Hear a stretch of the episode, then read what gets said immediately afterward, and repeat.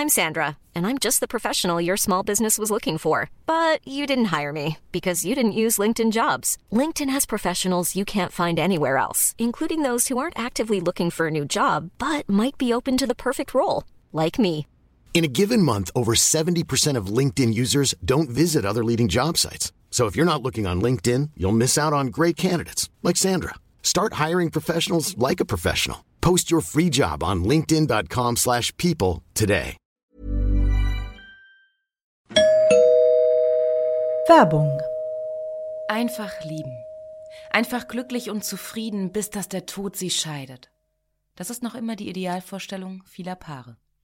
Im Alltag aber begegnen Paare oft immer wieder den gleichen Konflikten, hängen sie in immer wiederkehrenden Mustern fest. Die Paartherapeutin Anna Wilitzki zeigt, wie Paare diese Konflikte erkennen und lösen können. Ihr Hörbuch Einfach lieben ist dabei äußerst unterhaltsam und fundiert und zeigt an vielen Beispielen aus Wilitzkis Praxisalltag, wie eine gute Liebesbeziehung gelingen und der Zauber vom Anfang der Beziehung neu belebt werden kann. Das Hörbuch erscheint als Download und im Streaming bei Argon Balance und als Buch im Rowold Verlag. Werbung Ende.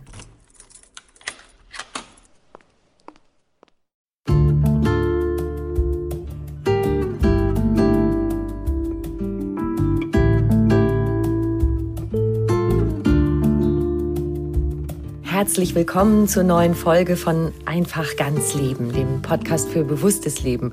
Ich bin Jutta Ribrock, Moderatorin, Journalistin, Autorin und Sprecherin, unter anderem für Radionachrichten und Hörbücher.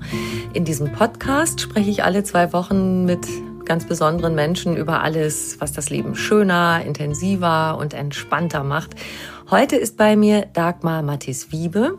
Sie ist Pilates-Trainerin mit Leib und Seele, wie ich gehört habe, und hat dafür auch ein eigenes Konzept entwickelt. Es heißt Keep in Motion Pilates. Ihr Motto, Leben ist Bewegung. Und Bewegung mit Pilates ist Leben. Was wir damit alles an Lebensqualität gewinnen können, darüber sprechen wir heute. Viel Spaß beim Hören.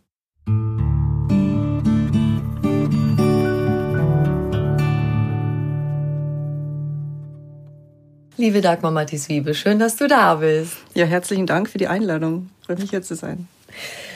Ich fange mal gleich damit an. Der Erfinder von Pilates, der hat ja ein wirklich verheißungsvolles Versprechen gegeben. Das habe ich mir hier aufgeschrieben, was er mal gesagt hat.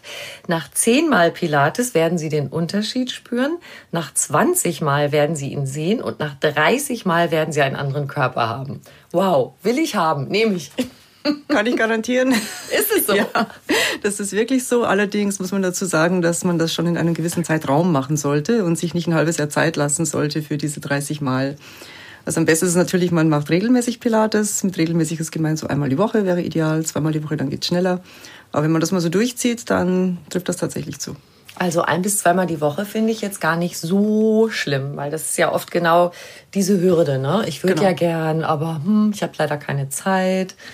Und wie lang sollte so eine Session dann sein, wenn du sagst? Ja, die allgemeinen äh, Sessions betragen so in der Regel 50 bis 60 Minuten. Das wäre so die ideale Zeit. Jetzt haben wir ja Corona und haben auch viel Online-Training. Da machen wir dann oftmals auch kleinere Sessions von 30 Minuten. Das lässt sich leicht in den Alltag unterbringen und findet deswegen auch großen Anklang. Ja, das heißt, du machst so Online-Kurse auch, Ja. ne? Ja. Das ist toll. Also ich glaube, das nimmt auch viele so mit, äh, also im, im schönsten Sinne, ja, Ja. Die, dass du damit die Leute mitnehmen kannst, in Bewegung zu kommen und zu bleiben vor Ja, allem. ne? Das Unbedingt. Ja Also vor allem jetzt in Zeiten grad. von Homeoffice und äh, viel zu wenig Bewegung im Alltag im Ja. Vergleich zu vorher. Es, ist, es wird sehr gut angenommen. Zur Motivation. Kannst du sagen, was sind so die Top 5 oder gerne auch die Top 10, was Pilates uns alles gibt? Ach, das gibt uns so viel. Top Es 20. Ist, ich möchte jetzt nicht gleich sagen, dass es ein Allheilmittel ist, aber es hilft wirklich gegen ganz viele Problemchen, die ein Körper im Laufe seines Lebens entwickeln kann. Man bekommt in erster Linie mal eine aufrechtere Haltung. Das ist schon mal ein sehr großer Gewinn. Dann bekommt man weniger Rückenschmerzen, man bekommt seine Kreuzschmerzen in den Griff, seine Nackenverspannung bekommt man in den Griff, man bekommt äh, einen strahlenderen Teint, wenn man einfach Pilat, bei Pilates sehr viel atmet. Man muss dich nur anschauen, dann weiß man schon, was Pilates macht. habe auch, hab auch heute schon wieder ein bisschen Pilates gemacht. Nee, es ist generell so, dass Pilates wirklich gesundheitsfördernd ist, ein gesundheitsfördernder Sport, wenn man so möchte. Es ist ja, man spricht ja auch von Pilates-Training. Im Endeffekt ist es aber nicht nur ein Sport oder ein Training, es ist einfach eine Lebenseinstellung. Also wer mal Pilates begonnen hat und dieses Virus in sich spürt, der bleibt davon ein Leben lang in der das Regel positive infiziert. Virus. Unbedingt, ja. Okay, kannst du noch so ein paar Sachen aufzählen? Also du hast jetzt gesagt, eigentlich im Grunde verändert das total viel. Was so?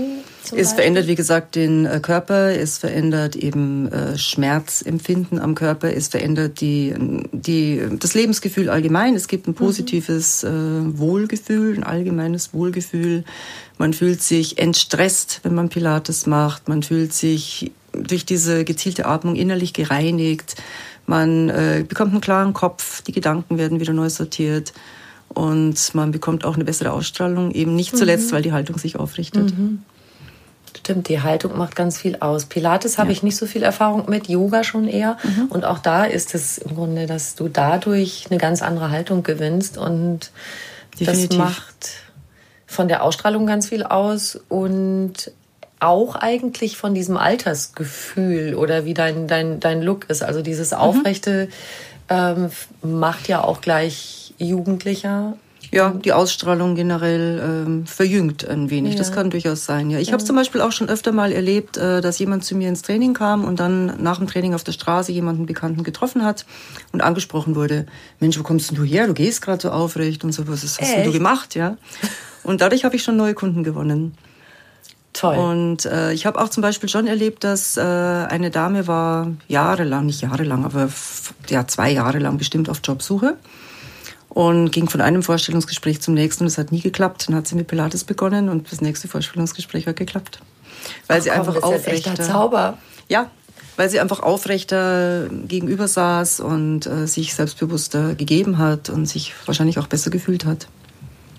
Verrückt. Und es ist kein Einzelfall. Toll.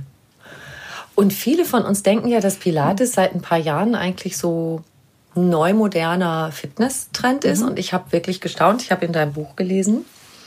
Ähm, Pre-Pilates-Übung für Einsteiger Ja. heißt das, ne? Ähm, und da habe ich gedacht, wie bitte?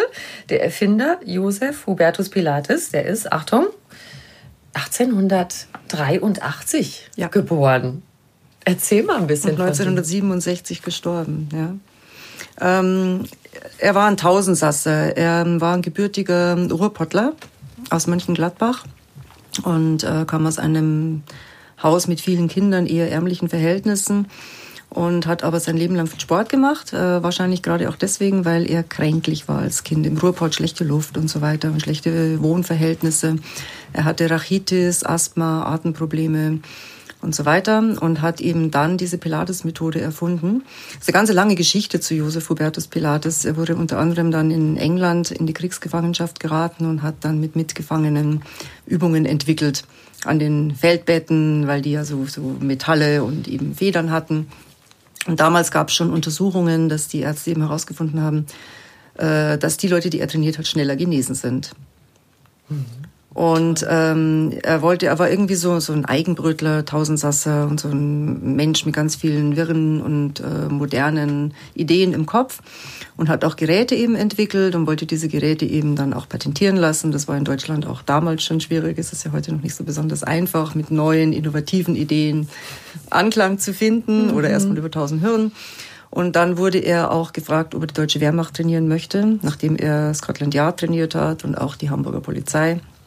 Äh, Und das hat er abgelehnt, weil er wollte sich nicht binden. Und ist eben dann in den 20er Jahren nach äh, Amerika ausgewandert mit dem Schiff. Noch zur rechten Zeit. Ne? Noch zur rechten Zeit, ja. Und hat auf dem Schiff eben dann äh, Clara Zeuner kennengelernt, eine Krankenschwester, die dann auch seine Lebensgefährtin wurde bis zuletzt. Und mit ihr zusammen hat er ähm, ein erstes Studio aufgebaut in New York, in der Nähe von Broadway. Und dadurch war Pilates ähm, bis zum Jahr 2000 in Europa so gut wie nicht bekannt. Deshalb, ich Ja. wollte gerade sagen, irgendwie ne, ist das erst in dieser, jetzt in, in dieser letzten Jahren quasi Ja. so ins Bewusstsein gedrungen. Ja. Mhm. Also es lag daran, dass er am Broadway, wie gesagt, entsprechende Kunden eben gewonnen hat. Es waren in erster Linie eben ähm, Darsteller, Schauspieler, Tänzer, Balletttänzer, Broadway, äh, Musicaldarsteller. Mhm. Ähm, und er hat, ähm, ja, er hat diese Leute eben trainiert und hat ihnen nach Verletzungen vor allem geholfen, wieder schneller auf die Beine zu kommen und ihre Karriere fortzusetzen. Und nach seinem Tod 1967 ist er gestorben, haben Originalschüler, also die sogenannten Pilates Elders nennt man sie, äh, seine Methode weitergeführt und teilweise auch ein bisschen angepasst, die neueren Erkenntnissen. Und äh, da gab es dann später mal einen Rechtsstreit, der viele Jahre gedauert hat in den USA, weil sich jemand äh, Pilates an sich, dieses Wort Pilates, aneignen wollte. Mhm. Und es ging durch viele, viele Gerichte in den USA und äh, letztendlich hat dann ein Gericht entschieden, dass Pilates allgemeines Gedankengut ist und nicht äh, patentiert werden kann, so ähnlich wie Tai Chi oder Qigong mhm. oder Yoga. Und erst dann ging Pilates hinaus in die Welt. Ah, und dieser Scheidepunkt war im Jahr 2000. Dann ja. kam es nach Europa. Und erst da wurde man dann aufmerksam auf Pilates durch die Presse, durch die Medien, wurde Pilates eben dann dargestellt als äh, sehr. Und du warst gleich bei den Pionieren, ich oder? Ich hatte Glück, ich habe tatsächlich eine der ersten Ausbildungen gemacht, die in Deutschland angeboten wurden, über ein großes Ausbildungsinstitut und habe äh, bis dahin bereits ausgebildet, aber in anderen Bereichen. Also ich bin, komme eigentlich aus diesem sogenannten Group Fitness, Aerobic, Fitnessstudio Bereich und ich habe bereits Trainer ausgebildet. Ähm, Pilates war neu und es war auch so, dadurch, dass es dann so propagiert wurde und es so für toll dargestellt wurde, gab es dann plötzlich die ersten Bücher von Originalschülern und das waren aber dann Darstellungen von Original Balletttänzern, also mhm. nicht gemacht für die für, für die, die, Allgemeinheit. Für das, ja, für das allgemeine Publikum oder vielleicht auch, ich sage jetzt mal, Couch Potatoes, um, um das Netz zu meinen, ja. Weil es wurde ja propagiert, als Pilates wäre jetzt so diese Methode schlechthin, um dem Rücken was Gutes zu tun und für das Wohlgefühl. Es wurde dargestellt als das Wellness-Training, was es auf gar keinen Fall ist.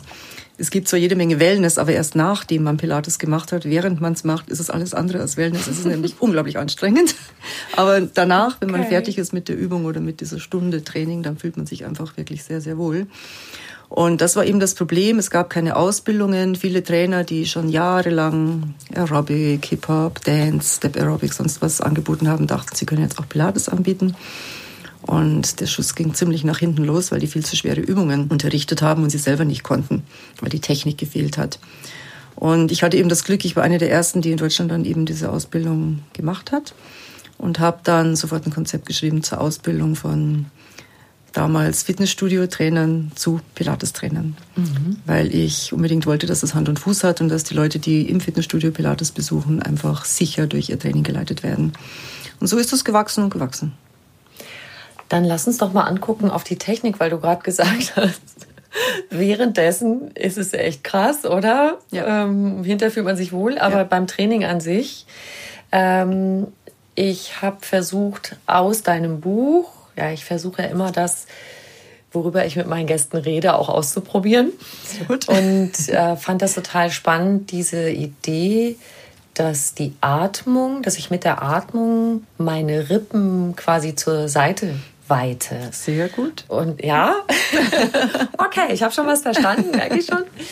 Ähm, kannst du so ein bisschen konkreter beschreiben, wie Pilates geht? Das mhm. Zentrum ist ja das, was man Powerhouse nennt. Ja, also was Pilates hat das Körperzentrum tatsächlich Powerhouse genannt. Er hat es auch Girdle of Strength genannt, also ein Kraftgürtel, der sich um die Körpermitte herum schmiegt.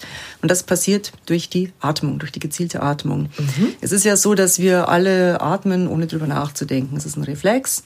Wir sitzen jetzt hier eben auch und atmen, ohne es eigentlich zu wissen.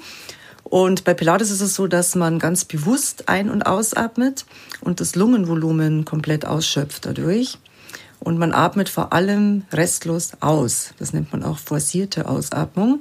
Mhm. Und dadurch entsteht ein höherer Stoffwechselaustausch im Körper. Es werden mehr Abfallprodukte eben ausgeatmet. Und die Muskulatur, der, diese ganzen Atemwegsmuskulatur wird viel stärker genutzt nicht nur bis zu einem bestimmten Prozentsatz, sondern sie wird wirklich ausgenutzt. Und diese Technik muss man erlernen, um ein gutes Pilates machen zu können. Ein sicheres Pilates für den Rücken. Das heißt, diese Atemtechnik ist sozusagen der Kern oder die ja. Basis. Ja. Und wenn ich die kann, dann mache ich Bewegungen mit meinen Gliedmaßen. Genau, genau. Das Erste, was du lernst, ist eben eine bestimmte Position einzunehmen und dann diese Atmung in dieser Position so zu vollziehen, dass die Wirbelsäulenstellung neutral bleibt. Zum Beispiel, dass der Schultergürtel, okay. wie wir so schön sagen, als Pilates-Trainer organisiert bleibt. Und äh, dann funktioniert einfach die Körperhaltung. So verändert sich die Statik dann im Körper positiv.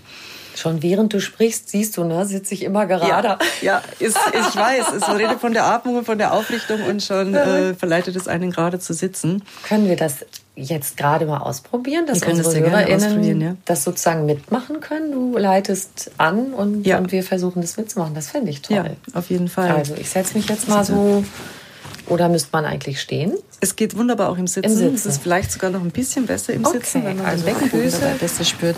Also man setzt sich erstmal in eine gerade Position, also weder die Beine überkreuzt oder zusammen, sondern die Beine sind hüftbreit auseinander. Mhm. Hüftbreit, äh, das verstehen wir so, dass zwischen den Füßen, die parallel zueinander stehen, noch ein dritter Fuß Platz haben mhm. könnte. Okay. Das wäre die normale Hüftbreite. Und dann am besten die Hände locker auf die Oberschenkel legen damit der Schultergürtel entspannt ist. Und jetzt sitzt man auf zwei bestimmten Knochen, den sogenannten Sitzbeinknochen oder Sitzbeinhöckern. Das kann man auch ganz gut spüren, wenn man auf einem weicheren Stuhl zum Beispiel sitzt. Bisschen drauf rumjuckeln. So ja, genau. Und dann wäre es schön, wenn man sich vorstellen könnte, dass man den Körper nach oben hin verlängert. So als würde der Kopf wie ein heliumgefüllter Ballon nach oben schweben an einer langen Schnur. Diese lange Schnur ist die Wirbelsäule. Die Wirbelsäule, dadurch, dass der Ballon nach oben schwebt, wird gestreckt nach oben. Sie wird verlängert, sodass man sich gefühlte zwei Zentimeter etwa größer vorkommt. Und dann kommt diese Atemtechnik. Eingeatmet wird grundsätzlich durch die Nase. Die Luft wird durch die Nase in die seitlichen Rippen, in den Brustkorb seitlich geschickt. Und ausgeatmet wird durch die leicht geöffneten Lippen, Dadurch wird die Bauchdecke fast automatisch nach innen und oben gesaugt und der Brustkorb schließt sich.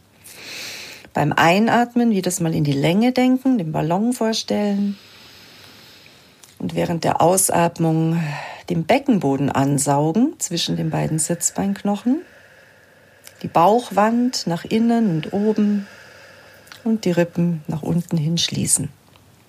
Tief atmen durch die Nase, lange Taille während der Ausatmung die Muskeln zwischen den Sitzbeinhöckern ansaugen ins Beckeninnere. Die Bauchwand, der Nabel wird ebenfalls nach innen zur Wirbelsäule gesaugt und nach oben Richtung Brustkorb.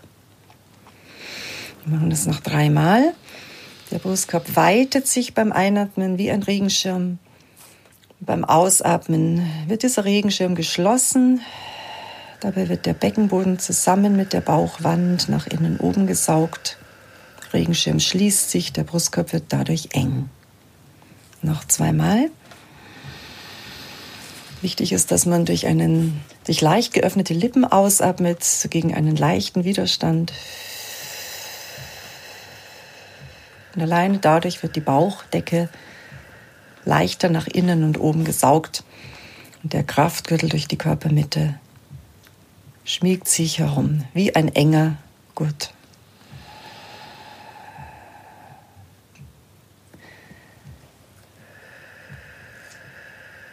Mhm, dann kann man nach der nächsten Ausatmung einfach mal diesen Kraftgürtel geschlossen halten.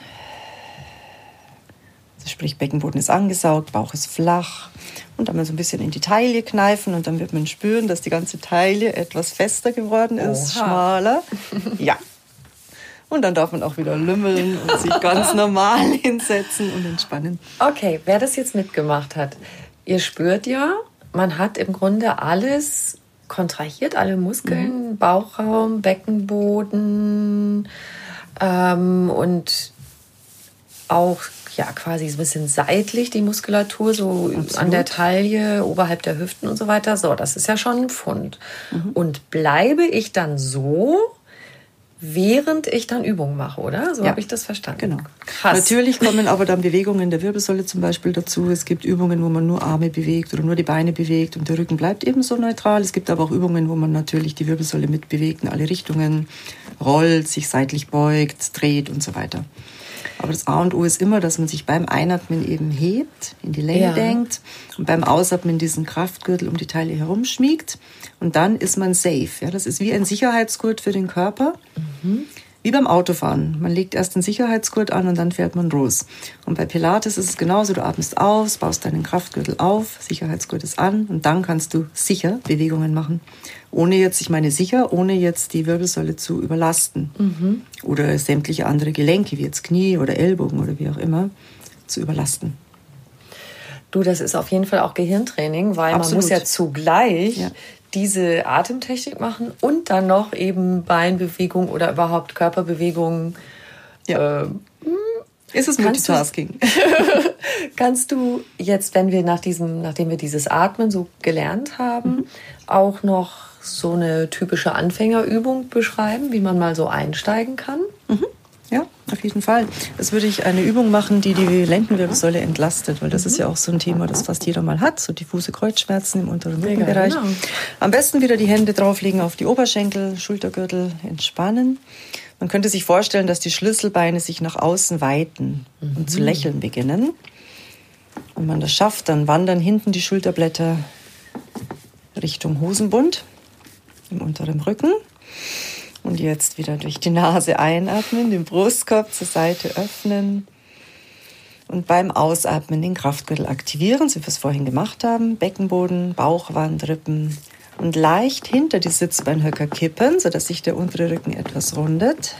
Dann spürt man im unteren Bauch eine Anspannung. Und während der Einatmung wieder zurück auf die Sitzbeinhöcker. Und die gedachten zwei Zentimeter wachsen.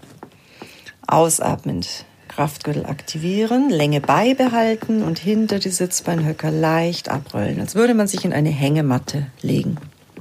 Mit dem unteren Rücken. mit der Einatmung wieder auf die Sitzbeinhöcker. Und noch einmal. Sie spüren, wie sich vorne die tiefen Bauchmuskeln aktivieren und der untere Rücken wird eher verlängert. Und mit der Einatmung wieder nach oben und lockern. Diese Übung nennt man Imprint neutral oder Imprint Release, je nachdem. Der Rücken wird eben einmal gerundet, das nennt man dieses Imprint. Und neutral ist die natürlich gewachsene Hohlkrümmung der Wirbelsäule. Und die ist eigentlich Voraussetzung für jede Startposition. Wow, fühlt sich gut an. Und Siehst du, hast, du wir haben nur ja. eine kleine Übung gemacht, ein bisschen geatmet und man fühlt sich ja. schon wohl. Und da wir, also zumindest viele von uns ja im Moment auch viel sitzen und Homeoffice und die ganzen genau. Geschichten, ist es eine nette Übung, die man zwischendurch auch machen kann. Ja. Und es gibt auch keine Ausreden, weil das dauert ja nur ein paar Augenblicke. Genau. Ne? Und man sitzt eh schon, ja. Und man kann das durchaus wirklich mal mhm. öfter mal am Tag einbauen. Und du als Sportskanone hast ja auch eigentlich so angefangen. Du hattest Rückenprobleme, nachdem du ja. schon viele Jahre als Aerobic-Trainerin und äh, ja. Fitnesstrainerin unterwegs warst. Und da kam dir Pilates gerade recht. Das kam mir sehr recht, ja. Ich war sehr froh darüber. Ich habe vor Pilates, wie gesagt, es gab es ja erst so seit dem Jahr 2000. Ich habe ähm, ungefähr zwei Jahre, bevor es in Deutschland publik wurde, hatte ich das Glück, über einen Physiotherapeuten mich mal auf so einen Reformer legen zu können. Auf einen? Ein Reformer. Das Aha. ist so eins der gängigsten Pilates-Geräte, die Pilates selber erfunden hat. Es ist einfach so ein langes Gerät, so wie ein Bett, mit einem beweglichen Schlitten. Und dieser Schlitten wird mit Federn vorne in der sogenannten Gearbar eingehängt und dann hast du entsprechende Widerstände, die man eben wechseln kann und verändern kann. Und auf diesem Gerät kann man entweder in Rückenlage, Bauchlage, Vierfüßlerstand, stehend, wie auch immer Übungen machen. Und das war völlig, völlig neu. Das ist nicht zu vergleichen mit einem Gerät aus dem Fitnessstudio, was man eh so kennt. Und ich hatte Rückenprobleme. Ich hatte, ich war so knapp vor dem Bandscheibenvorfall mhm. durch meine vielen Aerobic-Stunden, mhm. die ich unterrichten musste oder durfte. Und ich habe mich dann eben da mal drauflegen können auf so ein Gerät. Ich wurde dort trainiert und ich habe danach sofort gemerkt, mir geht's besser, aber ich konnte es nicht zuordnen, weil ich noch keine Ahnung hatte vom Pilates. Und dann habe ich das auch wieder ein bisschen vergessen und Möglichkeit gab es sowieso keine, an so einem Gerät zu trainieren. Und äh, ja, meine Rückenprobleme, die kamen und gingen, kamen mehr als sie gingen, weil ich zu der Zeit eben hauptberuflich Aerobic-Trainerin war. Und wenn man das hauptberuflich macht, dann macht man keine zehn Stunden in der Woche, sondern dann hüpft man halt 30 und mehr Stunden die Woche rum. Und das verzeiht kein Rücken. Auf die okay. lange Sicht. Ne? Also man kann da auch ganz schön viel zu viel machen. Ne? Ja, genau. Mhm. Mhm. Zum Glück gab es äh, Ende der 90er Jahre auch schon die Möglichkeit, sich ausbilden zu lassen zum äh, Wirbelsäulentrainer. Mhm. Und später dann auch zum Rückenschullehrer. Diese Chance habe ich auch genutzt. Dann konnte ich mein Pensum schon mal reduzieren und habe dann vielleicht nur noch 15 Stunden lang High-Impact-Sachen unterrichtet. Und die restlichen 15 bis 20 Stunden waren eben dann rückengerechte Programme, was mir schon sehr geholfen hat, aber es war immer noch zu ja. viel. Und was halt auch äh, sehr besonders ist bei Pilates, das ist jetzt beim Rückentraining nicht unbedingt äh, der Fall gewesen, man trainiert bei Pilates vorrangig die Tiefenmuskulatur. Mhm. Und diese Tiefenmuskulatur ist die wichtigste Muskulatur im Körper, weil die von innen heraus stützt. Das heißt, so Fitnesstraining mit, äh, ich mache Handeltraining und mhm. man sieht meinen schönen Bizeps genau. oder die Schultern, die sind ja. schön geformt. Aber das, was uns wirklich trägt, also ja. deshalb finde ich das Wort mit dem Kern auch ganz schön, ja. also dass es der Kern des Ganzen ist, äh, in dem die Tiefenmuskulatur, die man gar nicht so sieht, aber die gibt uns Stabilität, oder? Ja, genau, die gibt mhm. uns Stabilität und die richtet uns auf, die verhindert, dass wir krumm werden, dass wir bucklig werden, dass die Schultern nach vorne fallen und sie gibt uns vor allem einen Halt im sensibelsten Bereich mhm. und das ist normal die Lendenwirbelsäule. Aber beides ist okay, oder? Dass beides man für okay. den Look äh, ja. was für draußen das macht. Witzige ist, wenn man eine Ahnung von Pilates hat, wenn man einmal diese Lunte gerochen hat, ja. ja dann wird man Fitnesstraining nie mehr ohne diese Pilatesatmung machen. Man wird diese Atmung überall mit hinnehmen. Also auch wenn man dieses, diese klassischen Sachen macht, dass man einfach auch diese Atmung dabei anwendet. Absolut, weil es einfach Sinn macht. Ja. Weil man, ähm, jeder Tennisspieler atmet aus, wenn er schlägt. Ja, jeder Golfer atmet aus, wenn er schlägt. Jeder Fußballspieler, wenn er, wenn er schießt, wenn er die Kraft braucht, atmet mhm. aus. Und so ist es auch bei Pilates. Du nutzt immer diese Ausatmung und deinen Kraftgürtel, dein Powerhouse, wenn du in die anstrengende Phase einer Übung gehst. Mhm. Und in der einfacheren Phase atmest du ein und ziehst dich eben in die Länge. Und das kann man projizieren auf jede Art von Sport und auch auf jede Art von Bewegung im Alltag. Angenommen, du hast eine schwere Wasserkiste, die du hochhebst, ja? ja. Dann machst du vorher dein Powerhouse fest, hebst es dann hoch, dann ist dein Rücken völlig gesichert. Also geht's überall, ne? Auch an der Bushaltestelle, am Schreibtisch. Keine Ausreden. Keine Ausreden. Super. Genau, das mit dem Powerhouse haben wir jetzt schon besprochen. Das wollte ich dich nämlich auch unbedingt fragen, dass man das überhaupt mal richtig versteht, was da, was damit gemeint ist. Und ich habe auch gehört von dir, also gerade die Atmung hat dir auch bei einer besonderen Unternehmung geholfen. Dass du warst auf dem Kilimanjaro, stimmt? Richtig. Ja, erzähl mal davon. Ja, ich habe mir sehr geholfen.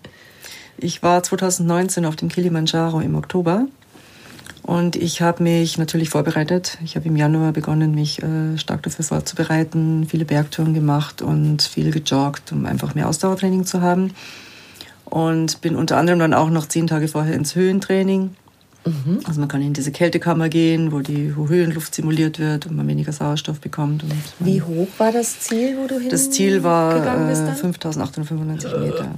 Ja. Okay. Das ist das Dach von Afrika. Alle Achtung. Und das ist nicht zu unterschätzen. Also mhm. Also selbst wenn man sportlich ist, äh, kann es passieren, dass man trotzdem höhenkrank wird und das nicht schafft.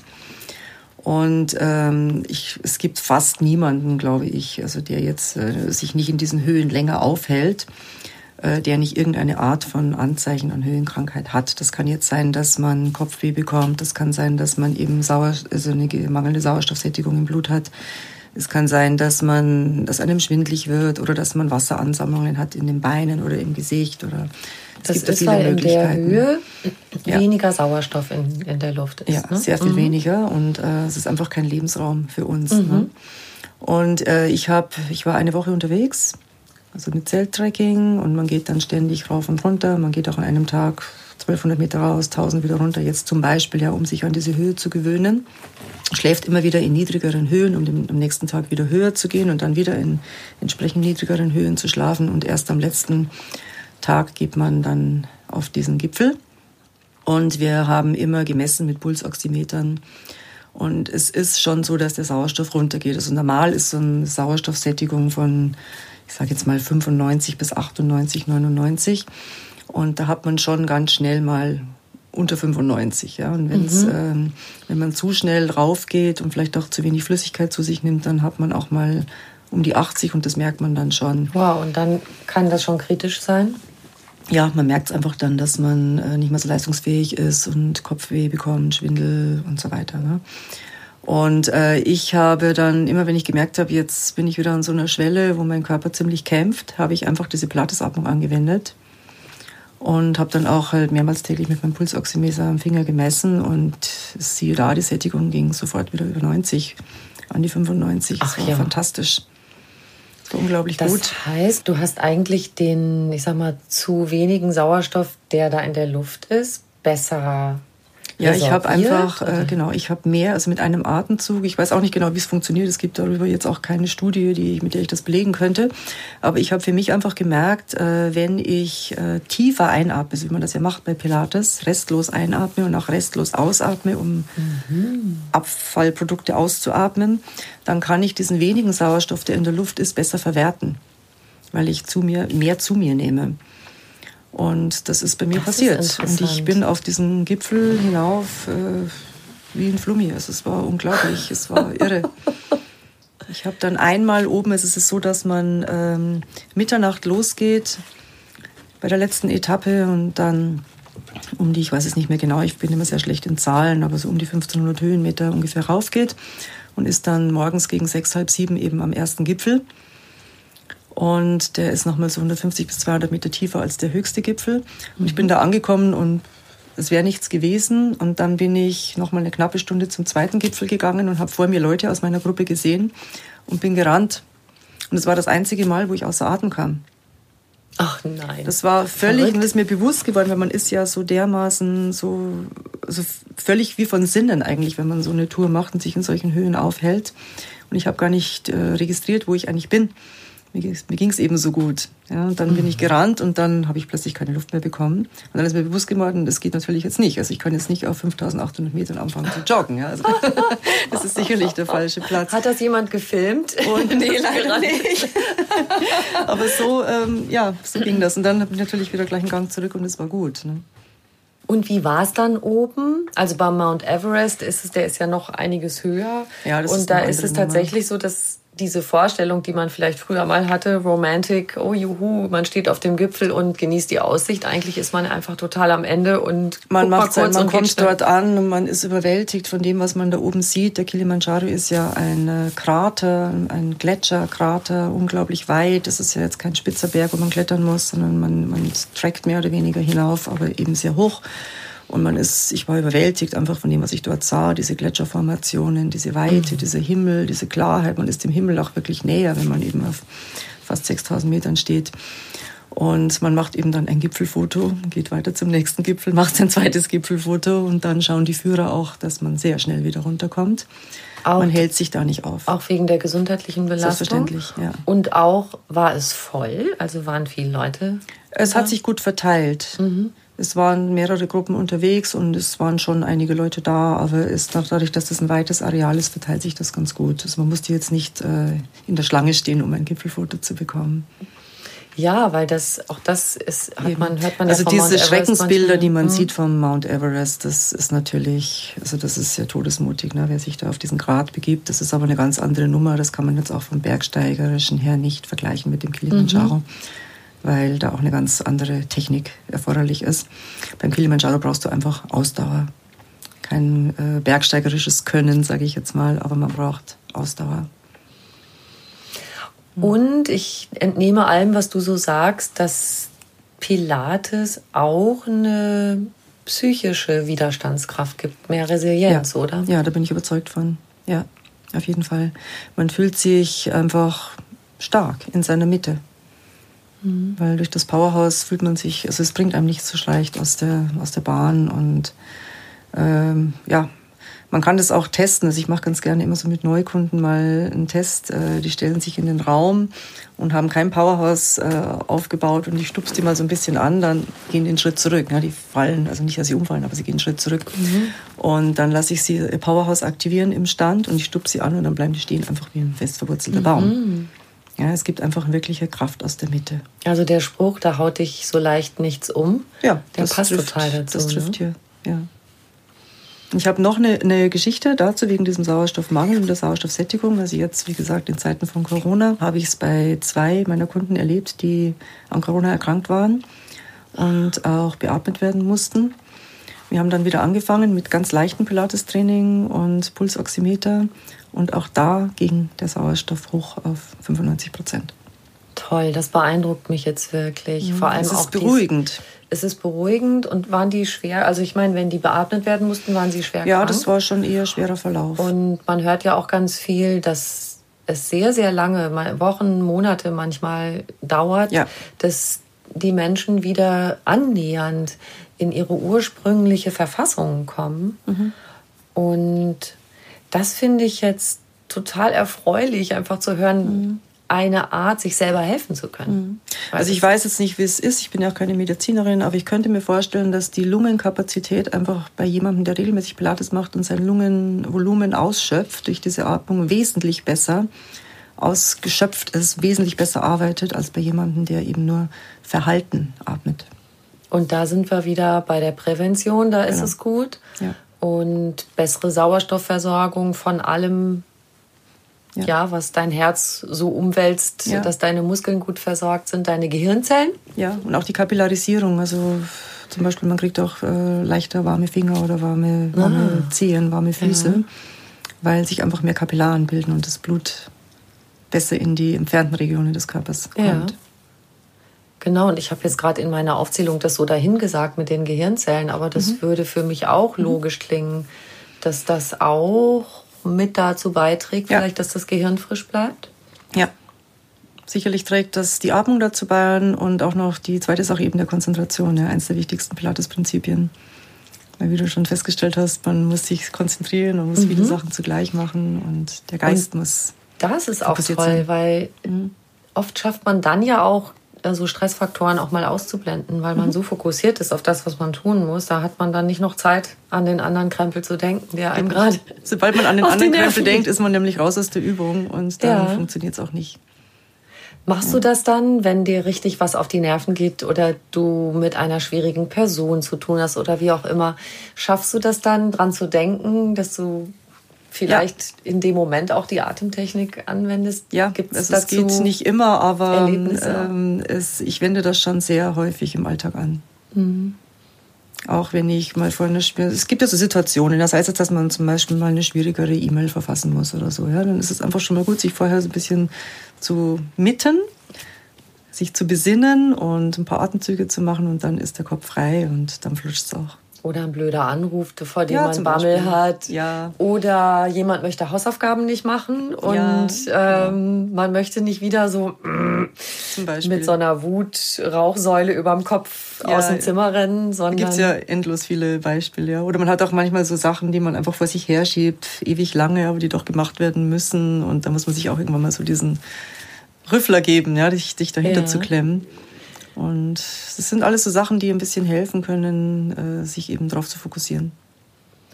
Das heißt, Menschen, die auch in diesen Zeiten von Homeoffice und Homeschooling und allem äh, sich vielleicht mit Pilates ein bisschen erden, Ja. können das vielleicht auch besser durchstehen. Ja, ja mental auf jeden Fall. Und du bietest das auch für Firmen an, dass du in, in Firmen gehst und da Pilates machst? Ja, jetzt im Moment ja geht das leider nicht, ja, weil äh, sich sehr viel gerade auf Online-Training eben konzentriert. Aber die Möglichkeit gibt es. Also ich habe das vorher schon gemacht, dass ich in Firmen eben dann zehn Wochenkurse angeboten habe. Oder wenn jemand, wenn eine Firma Leute zu mir ins Studio schicken möchte, dann kann man da auch kleine Grüppchen eben formen. Und äh, ja, und ansonsten gibt es halt bei mir Kleingruppentraining im Studio mit maximal acht Personen.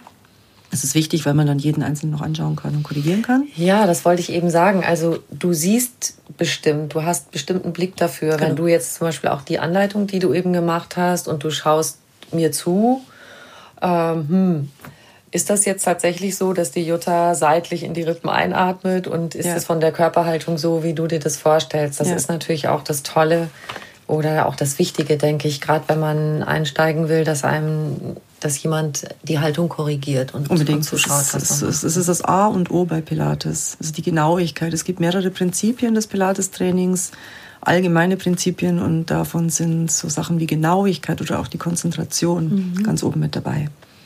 Und in deinem Buch, da beschreibst du ja eine Art Vorübungen. Das heißt, mhm. ähm, bevor man die richtig wilden Dinger genau. macht.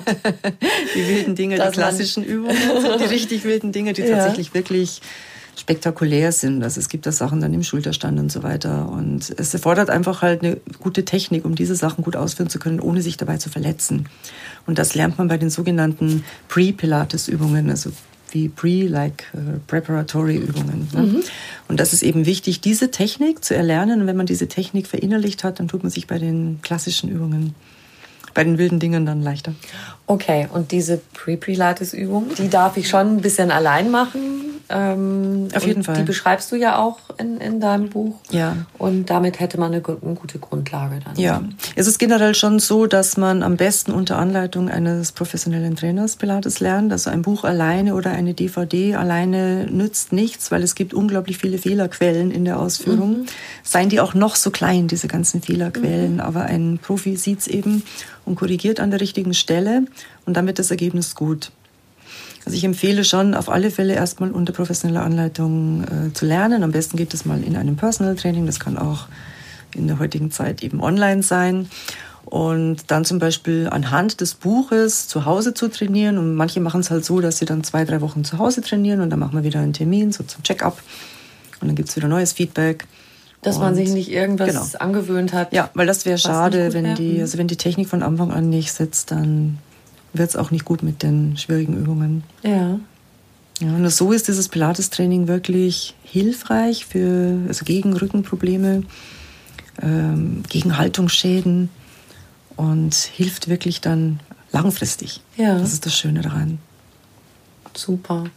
Und was mich auch noch beeindruckt hat, deshalb hatte ich das gerade eben angesprochen, dass du auch in Firmen gehst mhm. oder gut, jetzt im Moment äh, vielleicht auch online, aber dass es spannend ist, was passiert, wenn jetzt nicht nur du und deine Kollegen aus deiner Abteilung, die ihr sozusagen äh, in der Firmenhierarchie auf demselben Niveau seid, sondern Punkt äh, Chef und Mitarbeiter zusammen ja. trainieren. Ja, das Kannst du das Punkt. noch ein bisschen beschreiben, weil das fand ja, ich das ist ein, ein, sehr wichtiger Punkt, also gerade in Firmen, weil tatsächlich halt dann die kleine Sachbearbeiterin neben der Vorstandsassistentin auf der Matte liegt und alle sind im gleichen Boot. Alle tun sich gleich schwer. Ja, alle haben das gleiche Problem, wenn sie Pilates erlernen, richtig zu atmen, ihr Powerhouse zu aktivieren, ihre Beine zu strecken, ihren Oberkörper oben zu halten, wie auch immer. Ja, es gibt einfach viele ja, richtig knackige Sachen, die man bei Pilates einfach durchziehen muss, um ein gutes Ergebnis zu erzielen. Und das schweißt auch zusammen. Das ist sehr gut. Es ist sogar so in manchen Firmen, dass sie abteilungsweise eben dann kommen in die gleiche Gruppe. Und ja, da hat man dann auch einen gemeinsamen Termin einmal die Woche. Und dann werden die Ebenen so ein bisschen vermischt und inzwischen Ist aber von so einem Chef dann auch mutig, oder? Also ja, das kommt immer auf die Einstellung an. Ja. Es gibt sicherlich auch Chefs, die sagen, ich gehe halt dann lieber, wenn dienstags meine Assistentin geht, dann gehe ich lieber donnerstags in die andere Gruppe. Das mag es bestimmt auch geben. Aber ich finde, so viel Offenheit sollte man schon haben, dass man das ist es. Also sich man, gerne vermischt. Man muss diese Offenheit schon haben. Ja, ja. Und es schweißt tatsächlich zusammen. Also ich habe das schon erlebt, dass ich dann in viele Grüppchen einfach über Jahre hinaus durchziehen. Und also wer das mal angefangen hat, der will eigentlich nicht mehr wieder aufhören. und dann hat man ja auch immer wieder so ein bisschen so einen Anhaltspunkt, ja, so ein, naja, man kann sich vielleicht ein bisschen foppen dann auch und dann sagt, ja, letztes Mal weißt du schon beim Teaser. Und das Teaser ist so eine ganz klassische, schwere Pilates-Übung. Ah, okay. Und das schweißt zusammen. Das ist gut fürs Teambuilding. Kannst du die beschreiben, damit wir wissen, wovon du sprichst? Das ist eine, eine Übung, äh, bei der man auf dem Boden äh, sitzt und Oberkörper und Beine in einem V-Shape, also in einer V-Stellung von sich gestreckt hat. Nach oben. Ja. Mhm. Also ein bisschen das gibt nämlich so ein paar Sachen, die mich auch ein bisschen an Yoga erinnern zum mhm. Teil. Da sind auch solche Sachen dabei. Ja. Oder ja. Das, es gibt was, was wir im Yoga den Hund, der nach unten schaut, nennen. Ja, genau. Das mhm. ist auch eine Pilates-Haltung. Ne? Ja, es gibt auch Pilates. Also der Unterschied, wenn ich das mal kurz sagen darf, von Yoga zu Pilates, viele Übungen sehen auf den ersten Blick gleich aus oder ähnlich aus, aber der Weg in die jeweilige Übung oder in die jeweilige Körperhaltung ist anders. Das unterscheidet Weil es über das Powerhouse geht? Über die Atmung und auch die Art und Weise, wie du, wie du reingehst in eine bestimmte Position. Okay. Also in den, in den typischen äh, Yoga-Hund geht man, ich bin kein, kein Yogi, aber ich glaube, da geht man vom Sonnengruß aus, indem man in so einer Liegestützhaltung ist und dann das Becken nach oben schiebt. Und bei Pilates fängt man im Stand an, rollt die Wirbelsäule ab und geht dann mit den Händen mhm. nach vorne. Ja, das ist eigentlich eine andere Herangehensweise, um die Position zu erreichen. Und in der Tat, ich kann dir sagen, wenn das ist ein gutes Beispiel jetzt bei diesem Hund, ja? Im Yoga machen wir es so, dass du nur die Muskelgruppen benutzt, die du für diese Haltung oder Bewegung wirklich brauchst. Und im Hund, der nach unten schaut, ist es mhm. sogar so, dass du den Bauch eher weich halten sollst, ja, ja? dass der entspannt ist und dass du andere Muskelgruppen mhm. verwendest. Mhm. Und bei Pilates ist ja die Grundlage immer das Powerhouse ja. sozusagen in Kontraktion zu haben. Ja, genau. Als Sicherheit für die Wirbelsäule. Mhm. Also Pilates, möchte ich mal sagen, ist äh, sicherer als Yoga. Ich behaupte, dass man sich beim Yoga leichter tut, wenn man vorher Pilates lernt. Also wenn man vorher lernt, durch die Pilates-Methode sich zu zentrieren. Weil bei Yoga kann es passieren, wenn jemand jetzt zum Beispiel hyperflexibel ist und sich zu sehr durchbiegen kann und er hat dann einen weichen Bauch, jetzt gerade bei diesem Hund, der herabschaut, könnte es passieren, dass er die Wirbelsäule eher überdehnt und verletzt. Mhm. Und bei Pilates lernst du dich zusammenzuhalten, eine stabile Mitte aufzubauen und dann kann nichts passieren. Da gilt auch genauso, dass jemand, der sich richtig gut auskennt, auf dich schauen sollte. Und Unbedingt. das ist beim Yoga eben auch. Da, du hast völlig recht. Da gibt es Risiken, wenn man auch so vor sich alleine vor sich hin turnt. Genau. Deshalb ist es auch eine ziemlich gute Idee, ja. sich, ähm, dass einem jemand zuschaut. Ja. Es gibt mittlerweile sogar, es gibt ja sehr viele Yoga-Arten, ja, also Körper-Yoga, dann eher meditatives Yoga. Es gibt mittlerweile Yoga-Arten, die auch dieses äh, Powerhouse, ich glaube, sie nennen es sogar so, benutzen. Ja, weil es eben auch einen Sicherheitsaspekt hat. Mhm.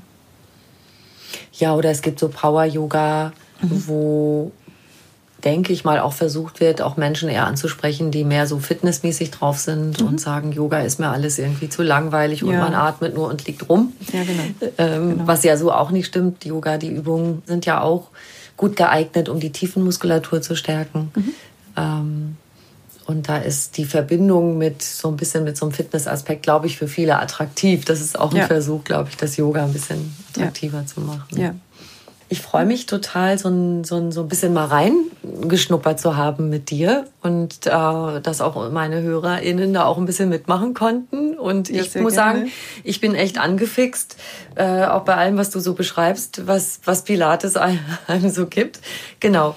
Und dann, äh, du hast es ganz am Anfang schon angesprochen, das würde ich am Schluss gerne nochmal noch mal ansprechen, weil das ist ja genau das. Oh ja, das möchte ich auch machen. Mhm. Und dann, aber ich wollte doch auch regelmäßig meditieren und ich wollte doch auch regelmäßig hm, hm, hm und äh, wie das so ist, ne? Hat man so konkurrierende ja. Pläne. Äh, dann will man ja auch noch morgens äh, nach dem Aufstehen erstmal direkt joggen gehen genau. und so. Mhm, genau. wie kriegen wir das alles zusammen? Beziehungsweise Du hast es am Anfang schon angedeutet, ich muss ja nicht jeden Tag Pilates machen. Also ich darf einen Tag joggen gehen und den nächsten Tag mache ich Pilates und am dritten meditiere ich vielleicht oder so. Natürlich. Also ich denke mal, wenn man etwas lernen möchte, ob das jetzt Pilates ist oder Tanzen oder Reiten, egal was man macht, man braucht schon einen festen Zeitplan, dann muss ich das einfach vornehmen. Und es kann für den Anfang tatsächlich sein, dass man sagt, einen Tag in der Woche nehme ich mir eine Stunde um zum Beispiel beim Online-Training dabei zu sein oder ins Studio zu gehen, wenn wir dann jetzt dann eben wieder dürfen. Das ist ein guter Plan, dass man, die meisten brauchen ja auch so ein bisschen so eine Taktung, ja, dass mhm. sie wissen, jeder Dienstag um 9 Uhr ist meine Pilates-Time. Dann passiert was. Die Regelmäßigkeit, die macht's aus. Mhm. Und wenn man dann eben so angefixt ist, dass man, dass einem das nicht mehr reicht, dann wird es vielleicht ein zweiter Tag, ja? oder es wird ein Vormittag oder ein Abend oder wie auch immer es eben dann in den Zeitplan passt. Ich denke, gerade auch mit dem Online-Training ist es ein bisschen leichter, sogar den Einstieg zu finden, weil ich habe die Erfahrung gemacht, dass viele meiner Kunden, die vorher sich wirklich diesen einen Termin in der Woche abgebrochen haben, ja, so raus aus dem Büro und gerade noch so geschafft, die machen jetzt sogar zwei, dreimal die Woche mit, weil sie sagen, es ist so viel praktischer. Ich muss mich nur kurz von meinem Schreibtisch, wo ich die Vico hatte, zwei Meter weiter auf die Matte legen. Mhm. Danach gehe ich wieder zum Schreibtisch und habe die nächste Telco oder wie auch immer. Na, es ist, und ich spare mir die Anfahrtskosten und ich spare mir die ganze, ich spare mir die Zeit. Ne? Ich muss nicht erst mit dem Auto irgendwo hinfahren, ich muss auch nicht in die U-Bahn steigen. Ich bin ja schon da. Und das, glaube ich, ist vielleicht für den einen oder anderen ja, so ein, könnte ein Anreiz sein vielleicht. Ja, genau. Man muss sich nicht abhetzen und muss vielleicht noch eine halbe Stunde durch die Stadt fahren. Ja, es ist zeitsparender machst du dann auch weiter mit deinen Online-Kursen? Ja. Weil du machst vielleicht deine Mischung, Studio und Online, ja, hat sich ja. jetzt vielleicht auch so entwickelt, dass du merkst, ja, aha, das ist gar das nicht hat, schlecht. Also wenn Corona etwas Gutes gebracht hat, dann war das äh, sicherlich eben auch eine Umstrukturierung des äh, Pilates-Trainings. Ähm, als wir wieder eröffnen durften, letztes Jahr im Sommer, kamen schon die ersten Stimmen, die wehklagen, so, oh, und hoffentlich hörst du nicht auf mit dem Online-Training, das ist so praktisch. Mhm. Und sehr viele haben weitergemacht. Sie wollten dann gar nicht wiederkommen, weil sie es eben aus praktischen Gründen so besser fanden. Und äh, ich habe gemerkt, dass die Nachfrage einfach da ist. Es ist die Zukunft. Es wird nicht so sein, dass Online-Training, das Pilates-Training direkt mit dem Trainer im persönlichen Kontakt ersetzt. Das auf gar keinen Fall. Aber es wird ein, ein Teil des Pilates-Trainings mhm. bleiben, bin ich mir sicher. Genauso wie mit dem Arbeiten, dass man vielleicht ja. zwei Tage ins Büro geht und den Rest der Zeit zu Hause bleibt. Dann geht man einmal zu dir ins Studio und mhm. einmal schaut man dich Sehr gut vorstellbar. auf dem Bildschirm an. Ja, zum Beispiel. ich bin offen dafür. Liebe Dagmar, ich habe am Schluss immer noch eine Frage an meine Gäste, die ich dir auch stellen möchte. Was ist für dich persönlich Glück? das ist so eine Frage, die hat mir neulich auch mal jemand gestellt. Also Glück ist, äh, ist ein sehr weit gefasster Begriff. Also Glück ist für mich einfach äh, so leben zu dürfen, wie ich äh, lebe. Da hört, gehört sehr viel dazu. Ich bin jeden Tag dankbar für mein Leben. Glück ist, das größte Glück, glaube ich, in meinem Leben ist für mich, ähm, dass ich an einem Ort geboren wurde, der mir eben dieses Leben, das ich führen darf und kann, ermöglicht.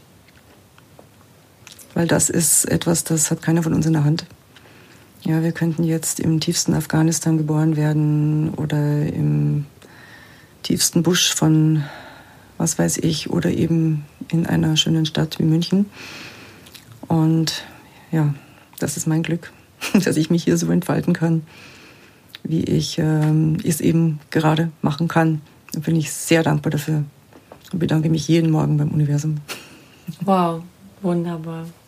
Vielen, vielen lieben Dank, liebe Dagmar, für das schöne Gespräch. Sehr gerne. Hat mich sehr gefreut, dass ich hier sein durfte.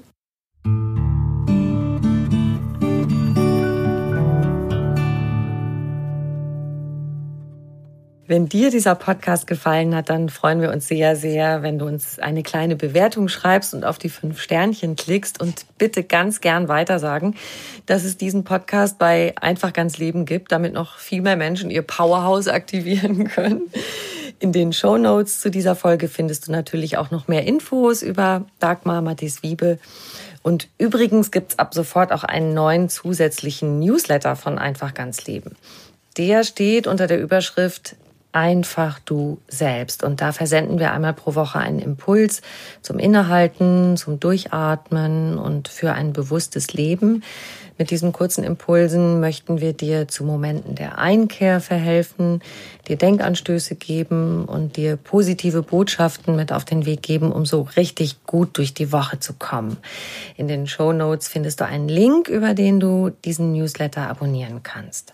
Und noch mehr tolle Podcasts findest du auf podcast.argon-verlag.de.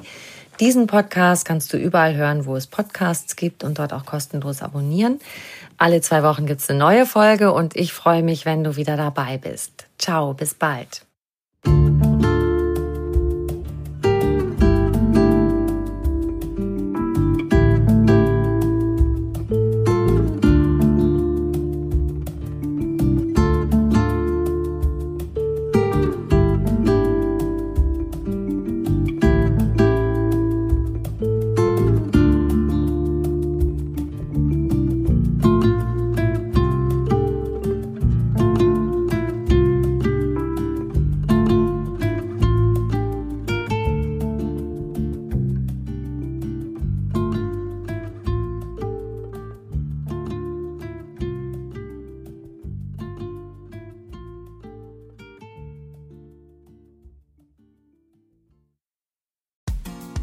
Frauenstimmen. Klagen, lachen, klüger werden. Ich bin Ildiko von Kürti, ich bin Buchautorin und Journalistin und in meinem Podcast spreche ich alle zwei Wochen mit lebensklugen und mutigen Frauen über das Loslassen und das Aufbrechen, das Verlieren, das Suchen und das Finden. Ich bin stolz darauf, wie viele wunderbare Frauen bereits bei mir zu Gast waren. Unter ihnen Stefanie Stahl, Maria Furtwängler, Annika Decker oder Gerburg Jahnke. Und ich freue mich auf alle, die noch kommen. Ihr könnt Frauenstimmen überall dort hören, wo es Podcasts gibt. Herzlich und hoffentlich auf bald. Eure Ildiko.